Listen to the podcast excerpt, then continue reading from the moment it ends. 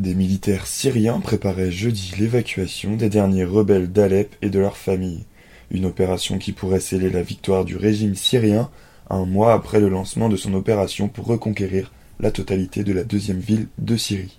Après des heures de négociations, un nouvel accord sur l'évacuation des rebelles a été annoncé en début de journée par un haut responsable de l'armée syrienne. Il fait suite à l'échec d'un précédent accord conclu mardi par la Russie et la Turquie par un respectif du régime de Bachar al-Assad et de l'opposition, qui avait finalement capoté mercredi.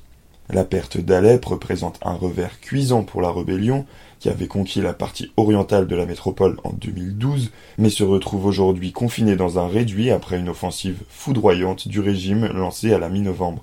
Rendue possible grâce au soutien de la Russie, cette victoire du régime représenterait le plus important succès du pouvoir depuis le début de la guerre en 2011.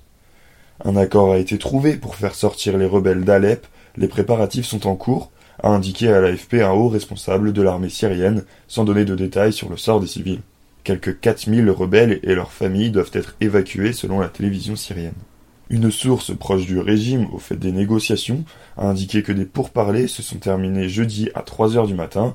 Au terme d'un accord, les blessés et leurs familles sortiront les premiers, puis les rebelles et leurs familles, ainsi que 250 militants anti-régime non armés. Par ailleurs, des blessés et malades de Foix et Kefraya, deux villages chiites, assiégés par les rebelles dans la province d'Idleb, pourront aussi être évacués vers des zones du régime.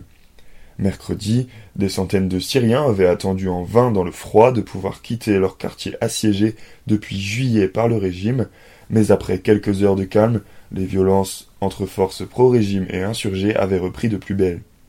Environ cent mille personnes sont encore piégées sur un territoire de cinq kilomètres carrés à Alep, selon Médecins du Monde, et en quatre semaines, l'offensive a coûté la vie à plus de 465 civils à Alep-Est, selon l'OSDH, tandis que 149 civils étaient tués par des tirs rebelles à Alep-Ouest.